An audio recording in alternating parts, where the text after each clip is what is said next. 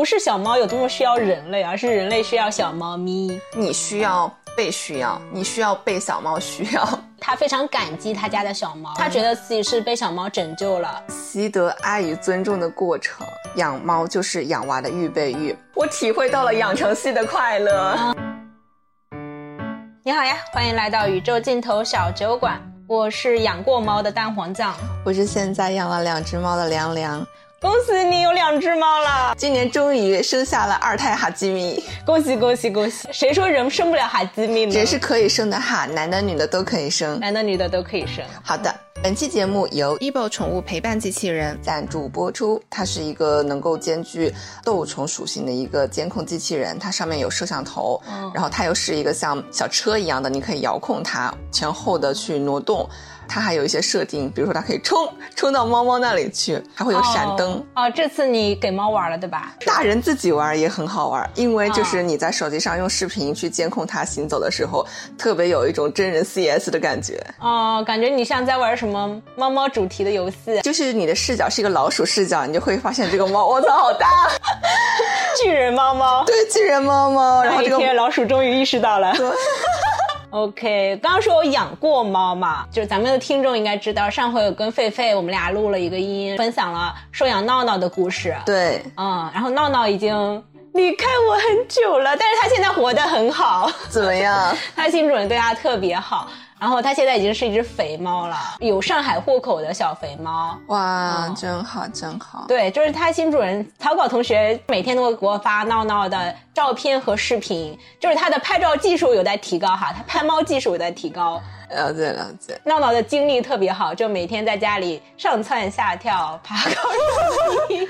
它真的好活泼，好有精力啊！精力特别好。哎，我上周是养了一只二胎白猫。我的头胎是一个橘猫嘛，它是一个刘二代，一出生就是在人类的家里。它太过胆小，根本无法亲人，以至于经常有朋友来我们家做客的时候无法招待大家，而且太怂了，太怂了。而且他一个人在家里的时候，我老觉得它很孤单，就我经常也不在家嘛。哦，你第一只猫叫啾啾，对。然后我就想着找一个二胎，二胎呢，我就是脑子里突然有一个想法，就想养一只白猫，嗯，所以呢就很机缘巧合的有了一只白猫，七岁，然后它头顶上会有一点黑毛，哦，主人是一个在迪拜的富二代，就是我跟他视频确认这个事情的时候，他正在一个豪华酒店的大堂里西装领带油头，它是一个寄养的形式，但它上一个主人已经寄养了一年多了，哦，对，这个我们待会儿后面再聊。好的，嗯，但我没有想到这个看起来很活泼的白猫呢，来到我们家之后，它也是个哀猫。于是，一只白猫的哀猫和一只橘猫的哀猫，两猫相对，两个人就像在家里。猫沉默是吗？刚来的时候，一个在房间的东头，一个在房间的西头，各自有一块领地。对对对，我就很想知道我。不在家的时候，他们俩什么情况？所以我老拿那个机器人就不在家的时候，看他们俩有没有相互打个招呼啊，说说话呀。哎，你新来的呀？哎，我是啊。哎，当时啾啾养啾啾的时候是什么情况呀？应该是二零年前后吧。啾啾呢，它其实刚前面说了，它是个流浪二代嘛。它的妈妈是一个流浪猫，被人收养。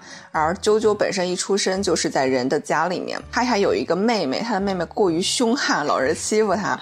于是主人就想着把这个被欺负的小猫，或者是说欺负人的那个小猫，送一只，送一只出去吧，不然两个猫太难了，这家里面。然后他收养回来了之后呢？就发现它非常的胆小，又很粘人，但是它又很傲娇。就你不摸它的时候呢，它就会来蹭你，然后你一反手摸它，它又跑掉。跟我们家的皮蛋好像啊，待会儿跟你说说我们家的皮蛋和食物。好呀，好呀。每次我出门的时候呢，它这个小猫它又会眼巴巴的在家里待着，因为我之前装过一个固定摄像头，它稍微听见门外的脚步声，就会蹲到门口去守着看门。所以当时养啾啾是什么原因呢？就毕业想养猫了，就想养猫了。在上海嘛，就大家都比较一个人住会比较那个，就想一只小猫咪。我觉得人他还是需要有一种社交，人需要陪伴，需要陪伴，需要社交，需要爱。就每天你除了上班之外，或者你工作完了之后，你想要做一些其他的事情，这个事情跟你的工作、收入什么没有任何关系。然后那是照顾一只小动物。我之前没有养过猫的时候，我问过一个养猫的朋友，是养猫会不会觉得麻烦，会不会觉得照顾小猫就是责任感太重啊什么的。然后我朋友说，你养了就知道了。就是他原本也是在状态不好、压力非常大的时候养了一只小猫。自从他养了猫之后，整个人容光焕发，就 每天下班就回家。我要回家陪我的猫猫玩，我要回家给它喂饭，就整个人变得哦，就真的家里养个小孩的那种感觉。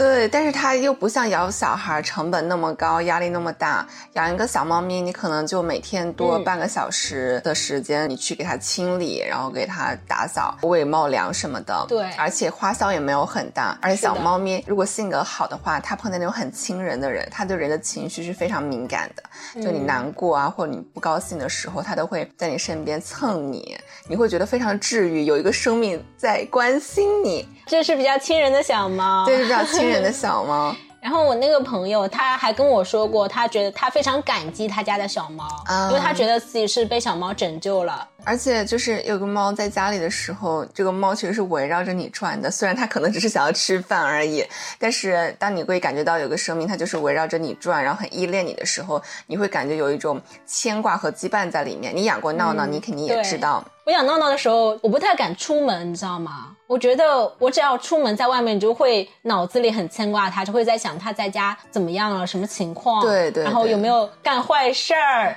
有没有咬电线？然后有没有好好吃饭？是的，而且就是每天你回家的时候，就是养猫之前就是开门就是开门，或者说你回不回去，其实没有区别。但是你养了猫之后，你每天晚上然后一回来一推开家门，它一个小猫咪就会守在门口，就是眼巴巴的望着你，而且它能分辨出你的脚步声。嗯，就是有的时候你你能感觉到它在里面就叮叮邦邦就跑出来在门口迎接你，那种感觉就好像你是被期待的，你是被等待着的，有人在等你回家的那种感觉，我觉得就非常的好。他是在想铲屎官终于回来了，我好饿啊！因为，我之前看见过一种说法，就是小猫咪它每天早上看人离开的时候，它就会觉得这个人是去狩猎了，因为这个人他去狩猎之后，他有可能回不来，所以只要他回来了，一定会有带好吃的，所以他回来了就是安全的，他会很担心你，很亲你，有点道理哈。对，我觉得不是小猫有多么需要人类，而是人类需要小猫咪。是的，就虽然看起来好像是你在给抚养小猫，对，喂猫粮，但其实是你需要被需要，你需要被小猫需要，然后你需要让自己有某种价值吧。就我觉得常常会觉得工作啊或什么的时候，就是没有价值，就很虚无。但是你会觉得照顾小猫是一个很有价值的事情。当你养了新猫之后，你会发现，哎，又有一种新的互动方式。我觉得真的是看猫的性格，有时候真的很像看人。嗯，每只小猫性格都不一样。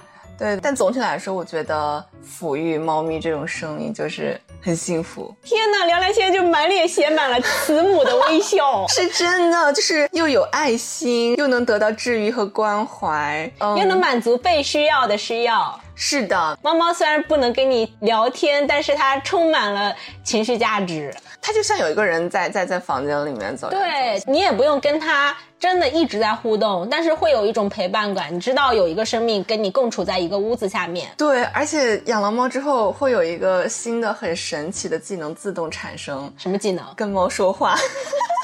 我之前有一位姐姐跟我说过，她说你一定要跟小猫多讲话，这样就可以把它培养成话痨小猫。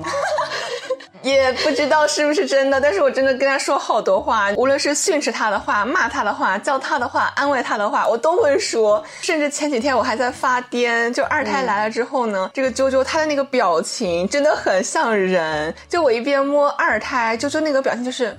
开始抑郁是吗？为什么会有他进来？你不是说只爱我一个吗？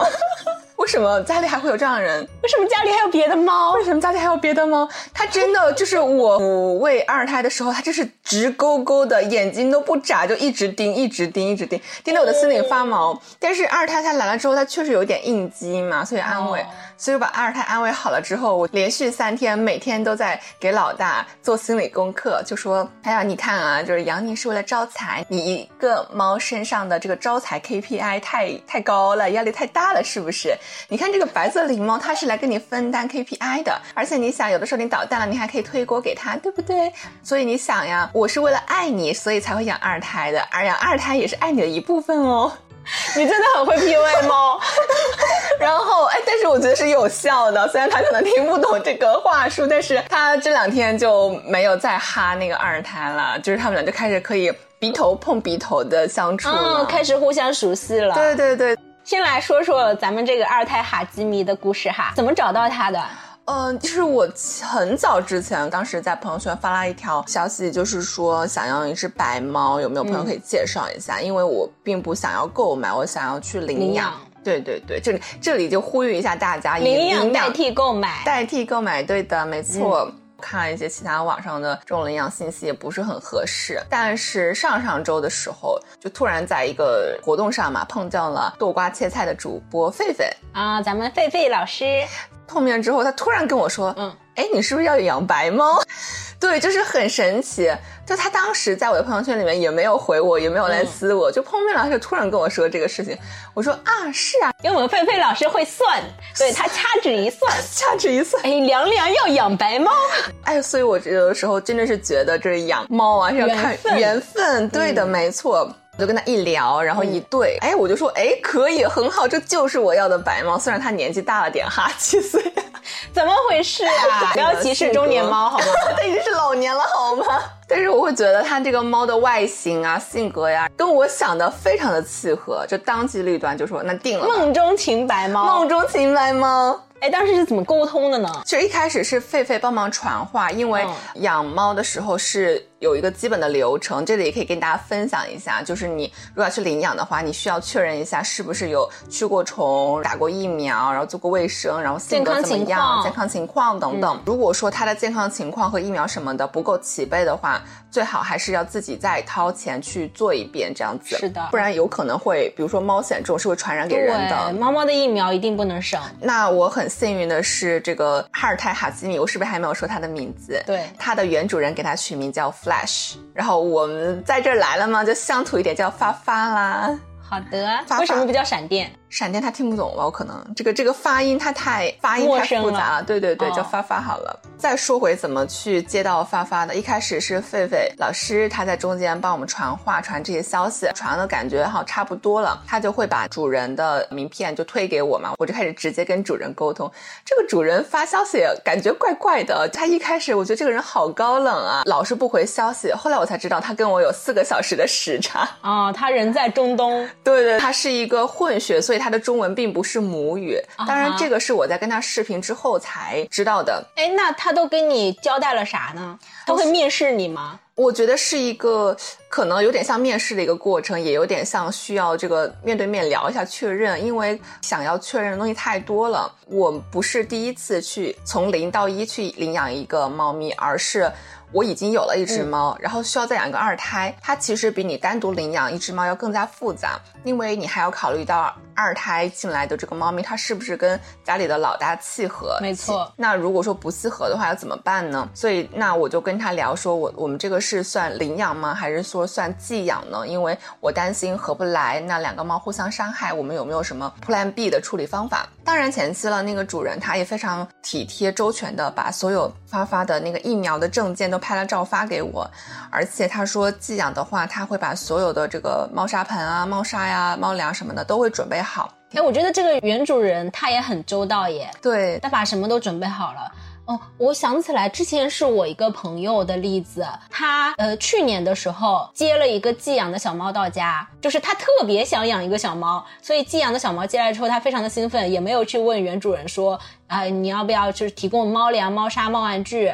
因为这些都是猫猫本来就熟悉的东西，应该由原主人提供。对的，对的。但是他因为没有问这个事儿，然后他自己买了所有的新的东西。他跟我们说了这件事之后，我们就是养过猫的朋友都跟他说，你应该问原主人，让原主人把这些东西送来。对的，尤其是猫咪它进入了一个新的环境，那最好还是用它原来的一些器具，这样有助于它尽快的去熟悉这个环境，它会比较有安全感。没错，如果这些东西也都是全新的话，那它可能会需要更长的时间来适应这样的一个新环境。是的。像我朋友这个例子呢，因为那个原主人不太靠谱嘛，就没有把小猫的习性讲清楚，所以小猫送到我朋友家之后就出了很多问题，比如说它会有很多应激反应，它会。到处尿床哦，是对，然后我朋友很崩溃。最后我朋友他因为太喜欢小猫了嘛，也不会觉得是小猫的问题，会觉得自己是自己没有把事情问清楚。但是我们听了都觉得这个是这个原主人没有那么靠谱，对他没有提前跟新主人去进行沟通，是的，没有沟通的比较全面。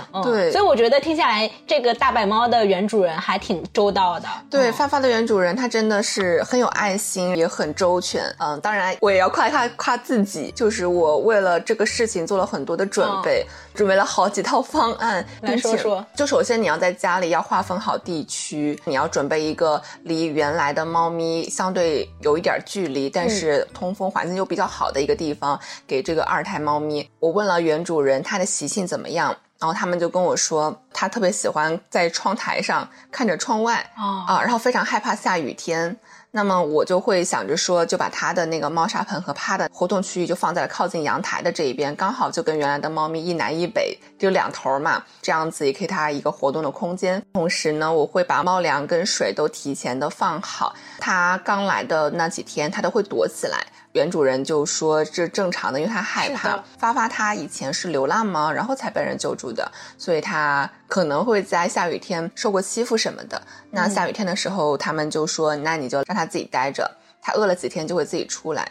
但是他会喵喵叫，他喵喵叫的时候呢，我就会就是悄没声的把猫粮再放出来一些，然后让他自己想出来的时候就出来吃。但是呢，啾啾又很喜欢偷吃粮食，所以我 有一次甚至为了让啾啾不要偷吃粮食，我把啾啾关在了卧室。啾啾会去跑吃偷吃发发的粮。对，发发他原来的寄养主人，就首先是他的亲生爹很负责，然后呢是他的养母，上一个养母也很负责。那上一个养母他自己打车从很远的地方，就大概开车要四十分钟，把发发送到了我们家小区的门口。包括发发本发，还有一大包猫砂盆啊，对啊，物品啊，一起送来。对，然后跟我一起爬上楼，送到我们家里面来。然后一路上他就会跟我聊，然后这个猫咪怎么样啊？然后我很遗憾，我不能够就是继续养它呀，所以就是请他原主人就是在帮忙找新的饲养人。哦。他的上一个养母是一个金发女郎，哇，对，然后他跟我说他也是个 freelancer，他可能是个东欧美女吧，那种就是淡金色的头发，然后瘦瘦的，看起来像一个类似于搞文字工作的这样子的人，都好周到哦，对，很周到，但就是他不太会讲中文，对，我们就全程就聊一些这个猫它怎么养啊，什么性格呀什么的。后来这个养母她还给我发了照片，就说他一开始会很怕生，但他熟悉之后，他就会窝在你的脚边。还有我刚刚开始接发发来的时候，他不是老是躲起来吗？我就很难过，我就说他是不是逃走了？他有一次躲的我甚至都找不到他，我很担心是不是我哪里门窗没有关好，他跑出去了。然后呢，他就说没有关系，你等他出来。然后他说等他熟悉你了，他就会窝在你的脚边，就安慰我。所以我。整个的过程就非常的幸福，不仅是养猫咪很幸福，我跟之前的主人交接的时候也很幸福。我感受到了那种就是带孩子的爸爸妈妈互相交流的那种 安慰，就是孩子妈沟通育娃心得。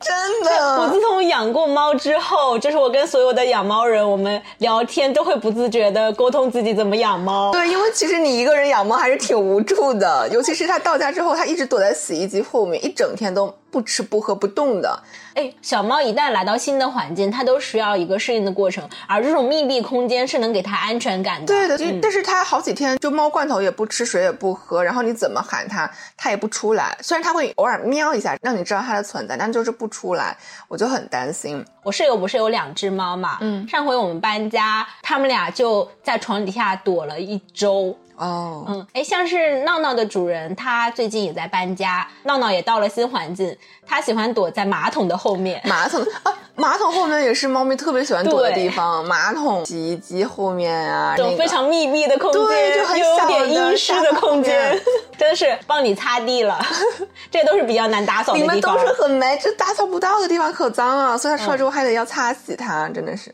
嗯而且最要命的是，它头天来躲在那里，我好歹还知道它在哪儿。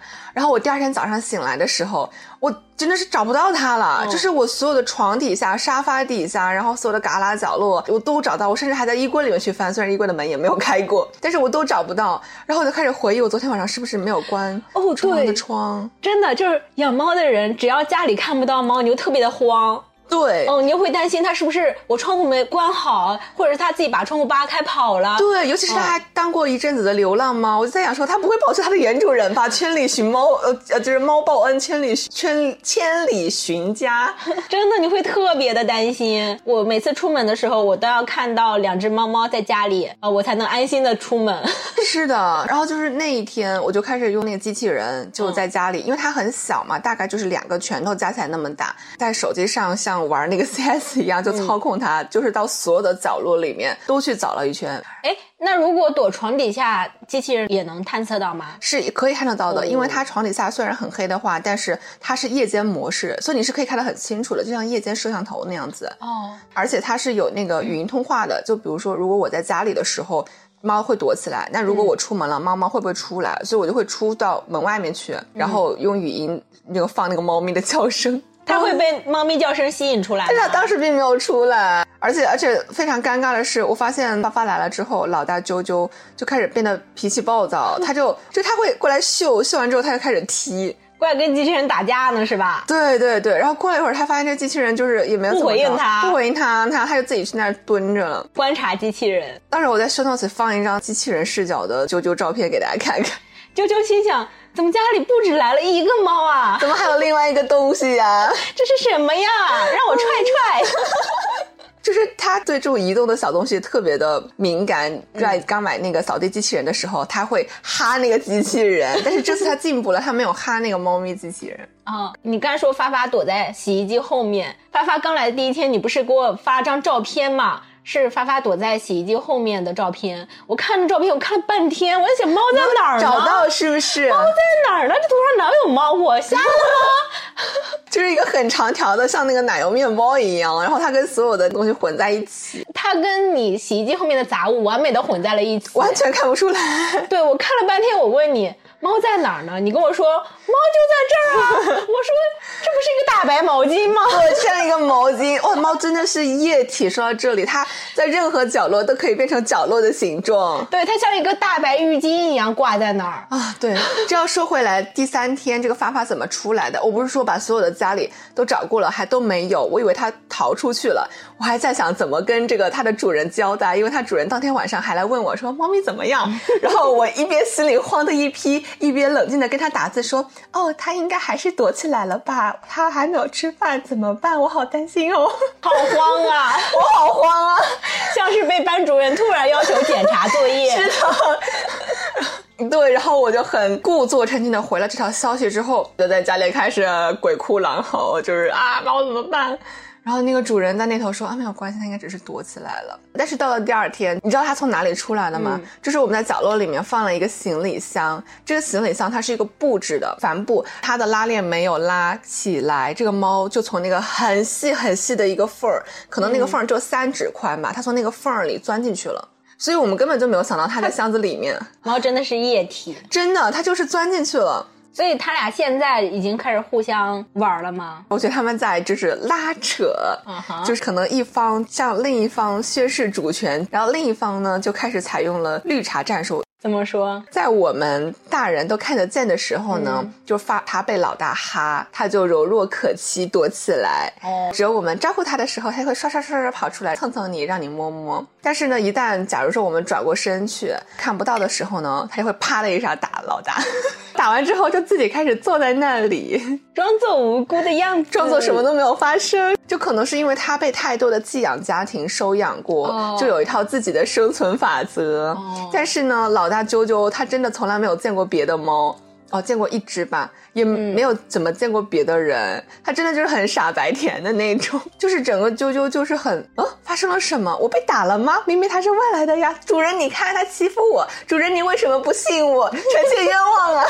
哎，一开始的时候，他们刚相遇的时候还没有这么狗血，我还以为他们俩都很爱呢。原来他们两个那个时候是在互熬。先远远的用眼神试探彼此，是的。然后我发现他们就是这么沉默了好几天。我当时还用那个小机器人儿，就是它小机器人不是会到处滚动吗？嗯，我就这边逗一下老大，然后那边逗一下老二。因为它怎么逗的？就是它是可以来回走，它会有一个冲刷的按钮，就是你在手机屏幕上你按一下，它会一边发出那种呜呜的声音，然后一起往前冲一下，就可以逗猫玩的那种，就是有猫玩具的功能。对对，因为现在你有两只猫，你不可能一支激光笔玩两只。啊！但是你激光笔照，它们俩都会跟着跑。也不是，啾啾他有点委屈的一点，就比如说发发刚来的时候，因为他太怕生了，我想帮他尽快融入，所以我拿起激光笔就想要陪发发玩。我拿起激光笔的时候，啾啾他就看了我一下，但是他后来发现激光笔没有朝向他，他就慢慢又坐下来，就很失落。你没有在跟他玩。对，但是发发对激光笔毫无兴趣，就感觉是一个见过了人世间所有玩具的老猫啊。哦，那也挺好的。比如说，如果你一个人逗两只猫，你可能逗不过来。但是现在可以分配一下，就机器人逗一只，你逗一只。对对对，而且那个机器人它比较好，就比如我不在家的时候，它有一个巡航功能，就你按一下，它会自动的那个在家里巡视。我觉得它那个大小跟两只猫其实刚好一起玩儿。哎，那主人好省力气啊。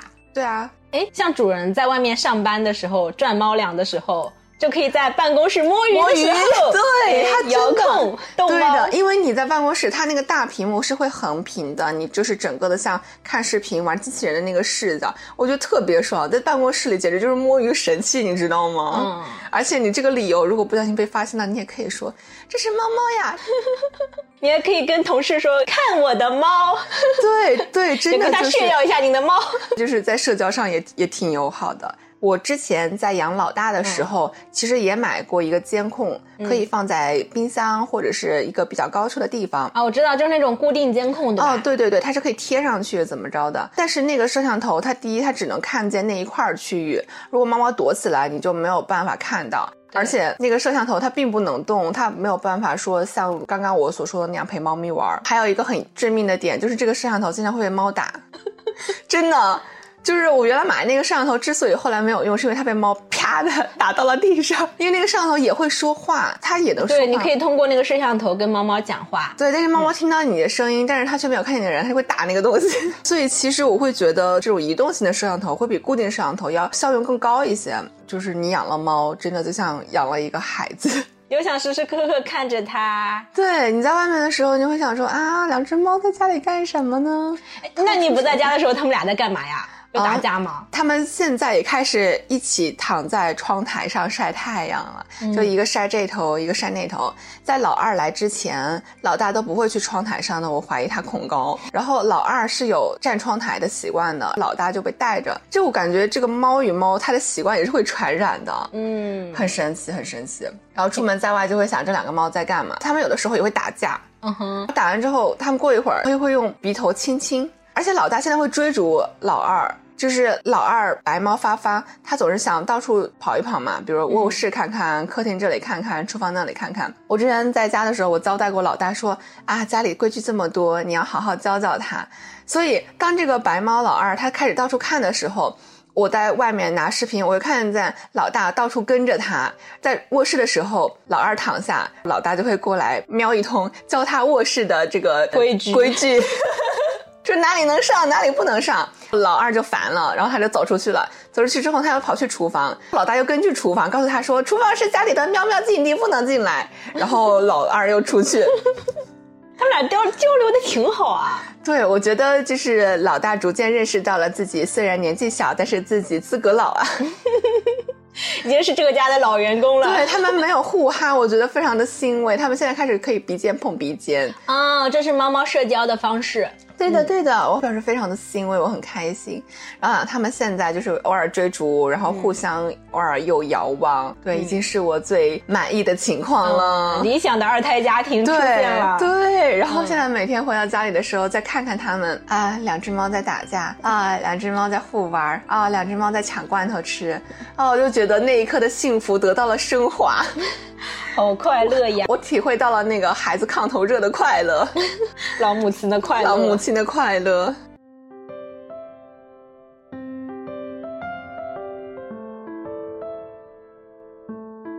感谢 ebo 宠物陪伴机器人对本期节目的支持。现在的铲屎官们精致养宠都用上了黑科技，比如说 ebo 宠物陪伴机器人是一款养宠机器人，它是能玩的监控，能够拍照的移动逗猫棒。你可以操作它在整个房间里移动，出门在外的时候，它就是你在家安排的卧底，可以实时监控，随时观察小猫或者狗狗在家的情况。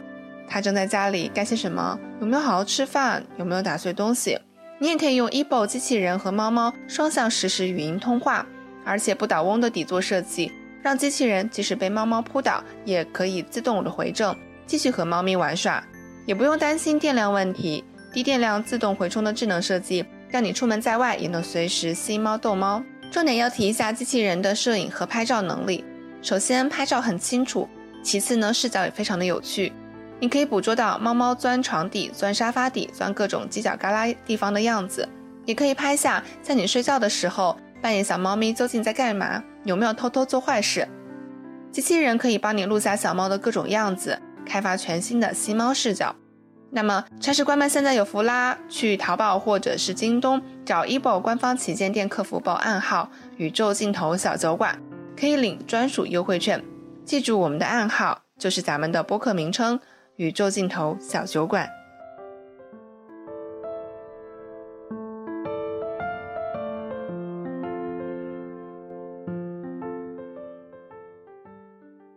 们最开始的时候说，你你之前觉得啾啾一个人在家的时候会很孤独，但是我对此时常有个怀疑，就是猫咪真的需要有个伴儿吗？好问题，猫咪需要陪伴吗？我想过这个问题，然后其他朋友他也跟我说过，嗯，就是他们其实并没有觉得一只猫在家里会需要伴儿。所以，真的，猫咪它需要什么，就是人类的心理的一个投射。因为我之前也看了一下，就是什么猫行为学的书嘛，呃，会有讨论说猫咪到底需不需要社交。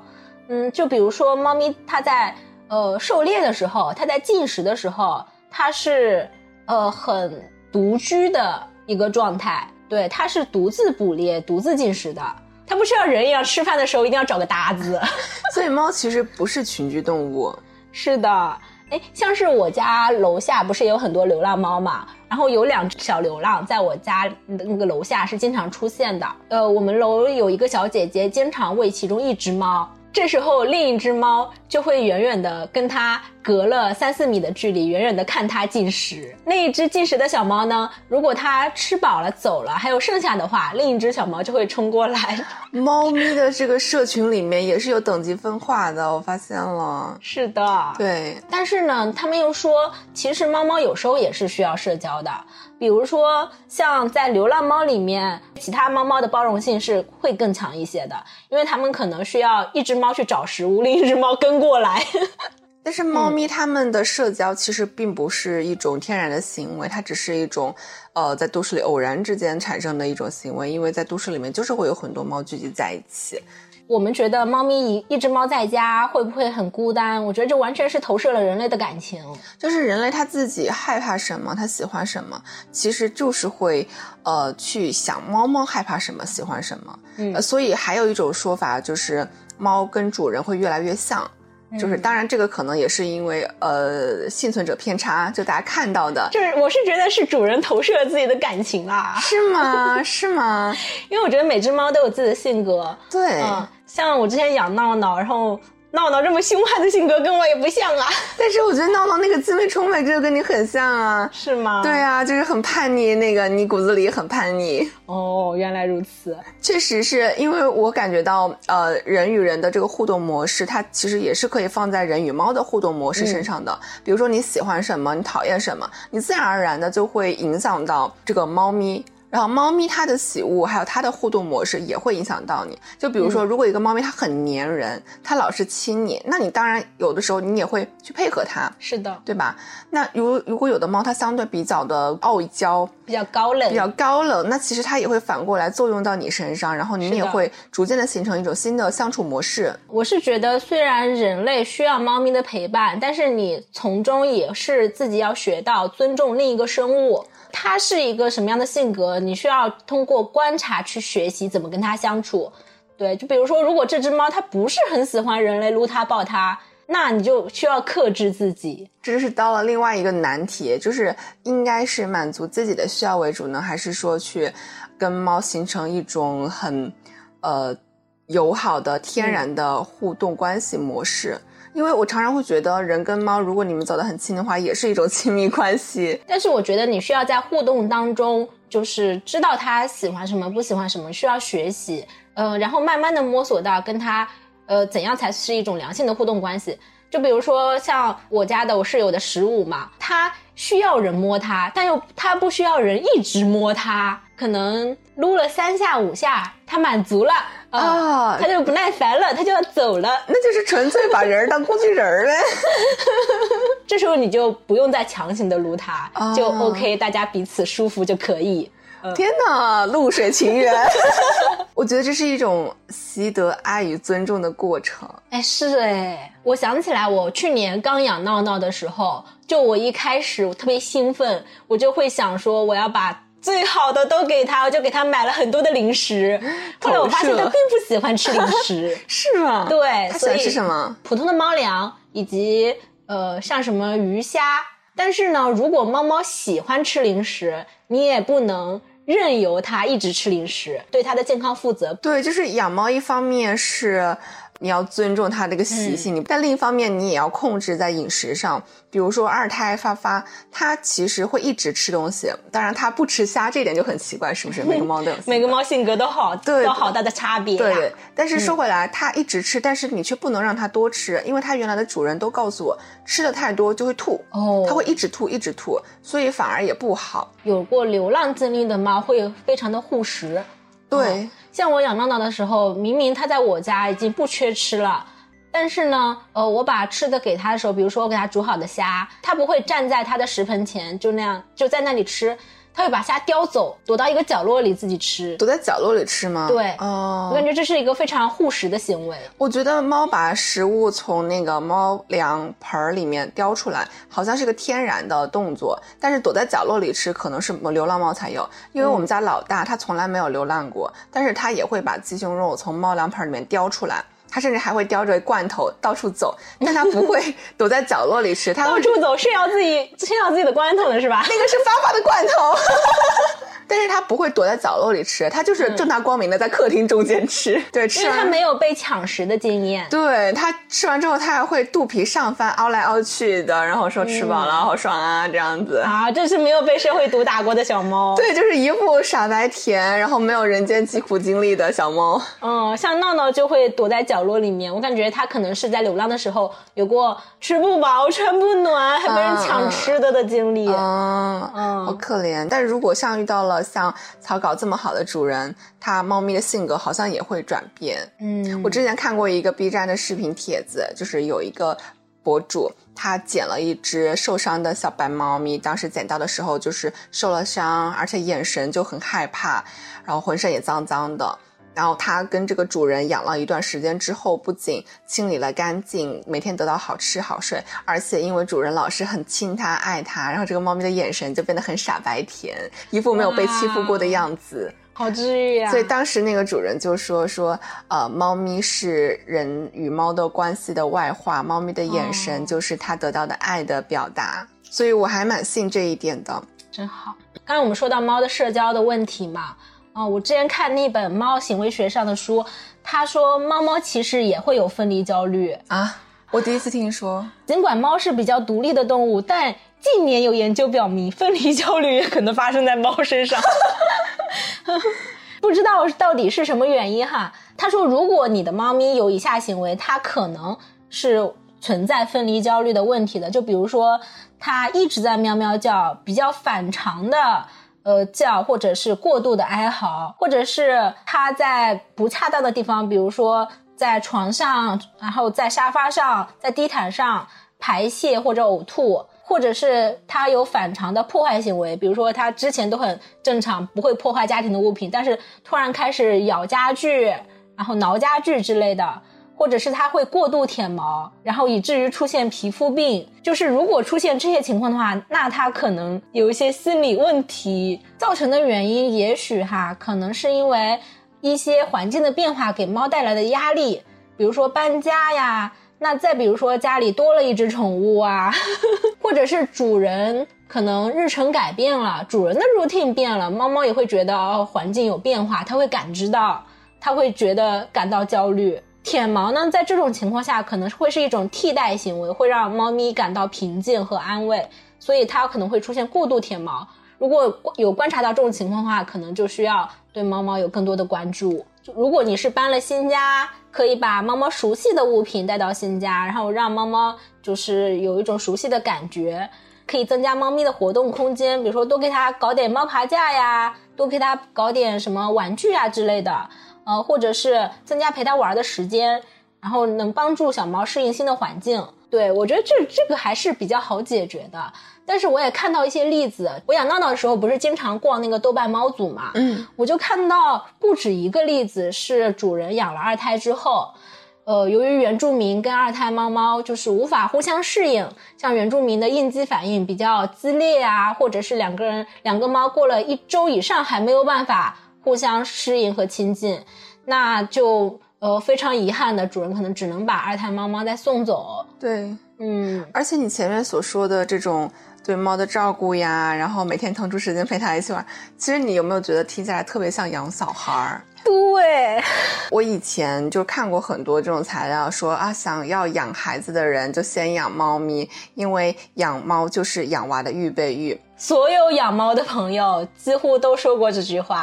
对，因为不仅仅是在吃喝拉撒上要去照顾他们，然后你真的很关心他的时候，你也会会在意他的精神状况，比如他今天是不是萎靡不振，他是不是抑郁了，他为什么不开心，他为什么特别的哀愁，他为什么对他平时喜欢的这些玩具都没有兴趣了？就是你会去反复去找原因，你就希望他能够身体健康，心理也健康。而且它吃得好，睡睡得饱，而且它心理健康的很大一部分就是主人要陪它玩儿，要跟它有互动。然后另外一点就是，你跟猫咪的相处模式上，其实也特别像你跟另外一个小生命的相处模式。然后这个小生命它其实它一出生就带有各种各样的。呃，天然的基因里的性格和喜好，那你就是像你刚刚前面所说的，要不停的去触摸它，不停的去寻找、发现，然后尊重它，顺应这种天然的性格和天然的喜恶。当然，又不能完全的顺应，不然可能会它它自己造成伤害。因为猫咪本身是没有这个意识的，比如说它吃太多会吐，但它还是会一直吃。哎，那我觉得如果你有孩子，你可能就会像对小猫一样去对待它。我想过这个问题，但是。呃，咱们今年不是帮朋友带过娃嘛？哦，就这人类幼崽，两相对比之下，养猫可太简单轻松了。哇，养猫真的是太轻松了。帮朋友带小孩的时候，还是会觉得这个体力、还有精力以及这个金钱上的付出，真的是不可估量。新手妈妈真的很容易崩溃，实在是因为带小孩真的，他工作量真的太大了，非常巨大的工作。对，我觉得带小孩的工作量堪比三个拼多多。哎，以后我们聊聊养娃吧，是就是我们可以找养正在养娃或者是刚做新手父母的朋友来聊聊可以，我觉得可以的。大一点的孩子还稍微好带一点，但是新生儿啊，或者是刚出生没多久的这种小朋友，真的带起来还有非常强的道德捆绑在里面，还有很多外部的压力。嗯，像咱们刚才说的，你出门在外会担心猫猫在家里会出现各种各样的问题啊。如果你养娃，你这个心理负担会是它的指数倍，把这个工作量乘以 n，同时你还要把压力乘以，我看一下，一二三四五乘以五乘以六，这么精确的吗？除了你本人，还有你的配偶的，然后你们双方的长辈的，因为每一个长辈都有一套自己的育儿观念要强加在你的身上。真的，这是比养猫难太多啦。对，这个我真的很想插嘴一句，因为前阵子有一个朋友，他也是生完孩子有一阵子了，然后他现在每天都不想回家，只想在家工作。她是妈妈，然后她其实已经付出了很多的心血，她为了孩子还换掉了之前的高薪的工作，然后去了一家相对轻松一点的，这样有更多时间照顾小孩子。但是她的配偶还有她配偶的母亲一直就在说他带娃这不对那不对，这不对那不对，说他做的不够好。我当时整个人就血压上升。谢谢，我已经血压升高了，对，真的是，真刚才的是。深吸了一口气，你知道吗？对呀、对，但这个是另外一个话题了啦。嗯转回来，转回来，转回来转回来回来，还是养猫吧，还是养猫吧，还是养猫吧。真的养猫都快乐。但是养猫也不是没有责任的，就虽然我们说它是宠物啊什么的，但我觉得在整个养猫的过程当中，你除了感受到快乐，你也会有感受到责任。但是它确实没有责任没有那么重哈。没错，对，养一只猫猫其实相对还比较的轻巧，养两只猫猫它并不是一个责任乘以二这么一个概念。嗯，它还有更多其他的伴随性的两只猫之间的关系的一些问题，有原住民没有办法接受新猫猫嘛？对，像我刚才举的那些例子，想养二胎的铲屎官，你也可以先观察一下自己家猫猫到底适不适合呃再接纳一个二胎猫猫。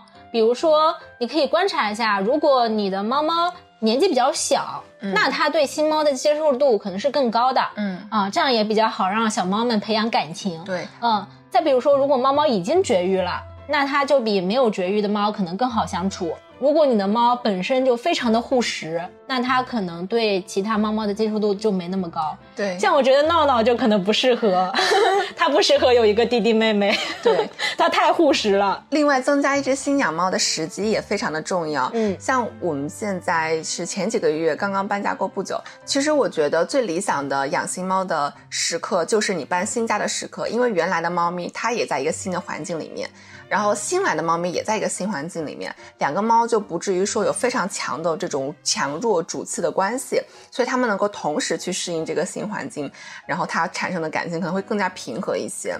嗯，哦，还有，如果你的猫原本就特别胆小，特别容易应激，嗯。这个情况下你也要多考虑一些。这另外一点就是主人发挥的作用其实非常的重要，因为嗯有的时候像刚刚所说，你像一个家长，有的时候你也像一个领导，没错，要去端水的，真的端水很重要。哎，你是要把所有的东西都准备双份，要把两个猫猫的猫砂盆，然后它的碗啊、它的窝全部都准备双份分开。是的，嗯是的，其实还有一个问题蛮关键的，就是最基本的健康问题，不仅是原住民，还有新猫猫，一定要给他们就是看他们有没有呃，比如说疫苗没有打好啊，然后有没有一些猫咪的传染病啊，这些非常的关键。还有，如果新猫接来之后，一一般来说，你最好准备一个笼子，把新猫跟原住民隔离一周的时间。这个也是看情况，就是对，我有一个朋友，他之前是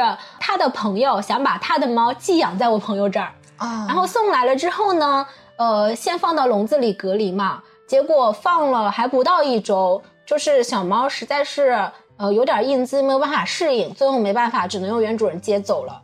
嗯，所以这种就是隔离和适应的过程确实蛮重要的。如果发现有什么不对，你可以及时采取一些补救的措施。那如果就是你已经养了二胎，你也是有一个观察的过程，就像啾啾和发发一样，就他们可能一开始会互相试探。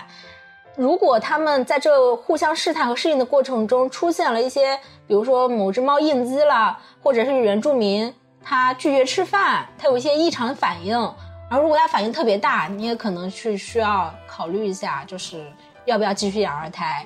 对，嗯，但是反正总体来说，养猫它是一个技术活，然后它也是一种情感的需要，对它有的有时候也是一种消遣，但终归来说，它是生活的一部分。对，我觉得如果他们相处了几天之后，他们互相可以开始接触了，比如说像他们互相碰碰鼻子呀，互相嗅味道呀，这就是他们开始建立猫猫之间的社交关系了。对，而且对于我来说，看两个猫猫的关系，他们从一开始的面面相觑，然后互相楚河汉界，然后到现在能够互相打闹，这个嗯成长系的这个心情啊，和这个看成长猫咪的这个。感觉确实是很快乐的，养成我体会到了养成系的快乐，啊哈，很幸福。对对对，而且就是每天就像看电视剧一样，猫咪电视剧在你面前生动上演。哦，你刚才说他们互相打闹嘛？我觉得这时候也要观察一下，他们真的是在打架，还是只是在玩耍？好问题，这怎么去分辨呢？我暂时还不知道。就是如果有听友你知道的话，可以留言告诉我一下。我觉得如果他们是真的是在打架的话，他们。呃，相处起来不友好行为会更多，比如说他们不可能只打架，他们肯定还会互相抢食，嗯，对，互相抢地盘，对对对。那这种情况可能你也需要再考虑一下，对，要需要再端水一下。就早期就是啾啾哈发发的时候，他哈一下我打一下，哈一下打一下，就是轻轻拍拍头，就是不要哈，不要哈这样子。但是我后来发现发发是个茬之后，就孩子们的事情就让孩子们自己去解决吧。那如果他们只是呃正常的玩闹，就没有事态升级到战争的状态，嗯嗯，那可能就是这两只猫它们是能够友好相处的。是的，没错。像我室友现在，呃，他的一只猫，还有一只另一只是寄养来的小猫，他们俩也是时常会打打闹闹，经常会打架。大部分时间还是那种友好相处的，他们也不太会互相抢食，因为他们已经建立了地位关系。哦，那这个结构就稳定了。对，原住民它是地位更高的猫。总体来说，我觉得养猫确实很有意思，而且我在猫身上也会去观察到底哪些部分像我，然后也会让。朋友来看一看，说哎，这个猫像不像我？它哪些地方像我？它也是一个自我观察的部分，就是把动物当镜子也很好玩。快问快答一下，养猫的智爽时刻：两个猫猫左橘右白同时摸，左拥右抱。对，就是它们刚刚开始好起来的时候，就有一次我抓到了一个机会，两只手同时抱猫，左边亲一下，右边亲一下，简直不要太快乐。第二个，两个猫同时蹭你。哇，好爽啊！嗯，然后还有一种是一个猫在你怀里，另一个猫在你脚边窝着。哦，第三个，它喵你，它跟你聊天儿，对你说话，它喵喵喵回应你了。哦，第四个，嗯，发发来了之后，它熟悉之后，它会把一只头探出来看，然后你招招手，它就蹭蹭蹭蹭蹭跑过来，然后用头顶你一次。好可爱呀！第五个，玩激光笔，啾啾一看到我拿起激光笔，它就。噌的站了起来，然后开始跃跃欲试，跃跃欲试。然后你开始摇激光笔的时候，他就开始拿出自己所有的精力，开始围着激光笔转动。啊，养猫的至暗时刻呢？两个猫开始互哈，开始吵架，吵架。第二，老大把老二撞走，抢老二的食物。哦，好的。第三个，发现老二打了老大，然后又开始装茶。怎么都是猫猫战争啊？第四个，老大因为你摸老二而不理你。第五个，老大因为你摸老二而一直面无表情的盯着你。OK，怎么全都在说一件事儿？哦，其实真的就是，没事。嗯，我觉得它跟偶像剧也挺像的。嗯，哎，我觉得养猫的智爽时刻，我跟你是差不多的。嗯，就是那种猫猫突然来贴贴你呀。嗯，来蹭蹭你呀，然后来跟你要食物，然后我投喂它的时候，我也很幸福。那你的至暗时刻有没有？第一个，给闹闹剪指甲的时候，它是一只非常难剪指甲的小猫。我给它剪指甲的时候，它会把我的手臂挠得血肉模糊。天哪！啊，然后现它现在在新主人那，我有叮嘱过新主人，我说你千万不要自己剪，你带到宠物店去剪。然后闹闹现在已经成为了他家附近宠物店的老大男小猫。还有吗？至暗时刻没有了耶！我现在回想起闹闹，全部都是美好的回忆。哦，至暗时刻就是我送走他的时候，哭了三天。哦，现在想起来又想哭。啊，没事没事，有空我们再去看闹闹。好的，好，那今天其实差不多就聊到这里了。总体来说。啊，每次聊到猫的时候，都会觉得又很幸福。是，我觉得，嗯，小猫咪就是世界的宝藏。让我们一起说谢谢小猫。哎，我前段时间 get 了一个新知识，就是为什么说互联网是属于小猫的呢？因为 YouTube 上猫是最受欢迎的视频品类。我查到一个数据是在 YouTube 上以猫科动物为主角的视频点击量超过二百六十亿次。是该网站上最受欢迎的单音类别。哇那这个数据可能有段时间了，现在应该更高了。现在应该更高。对，全世界的社交媒体都爱很爱小猫，如果世界上会有一个新的联合国，那一定就是猫咪联合国。所以其实不是人类在统治世界，是猫猫在统治世界，没错。猫猫在统治赛博世界。耶，今天就这样啦，今天就到这里吧。到这里啦。感谢收听本次小酒馆的播客，评论或者转发分享都是对我们的鼓励。你也可以在爱发电平台为我们发电，请主播和嘉宾们喝杯咖啡，支持我们的播客创作。如果想联系我们，可以关注宇宙尽头小酒馆同名微博、公众号、小红书。当然了，你也可以给我们发邮件，邮件地址是小酒馆全拼四二 at foxmail 点 com。你可以在任何地方和我们交流你的听后感。我们下期再见，下期再见。